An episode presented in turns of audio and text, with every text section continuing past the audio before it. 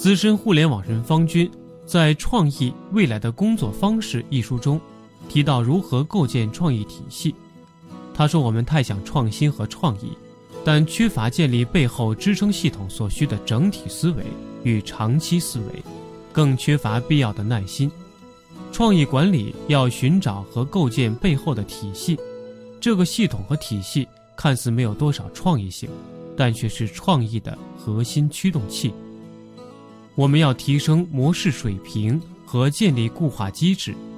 从丰田的管理体制，我们知道创意的提出与问题的解决，依靠的是彻底了解实际情况，它是不可能依靠二手资料完成的。好了，深度学习还需关注微信公众账号“笔记侠”，阅读完整版笔记还原。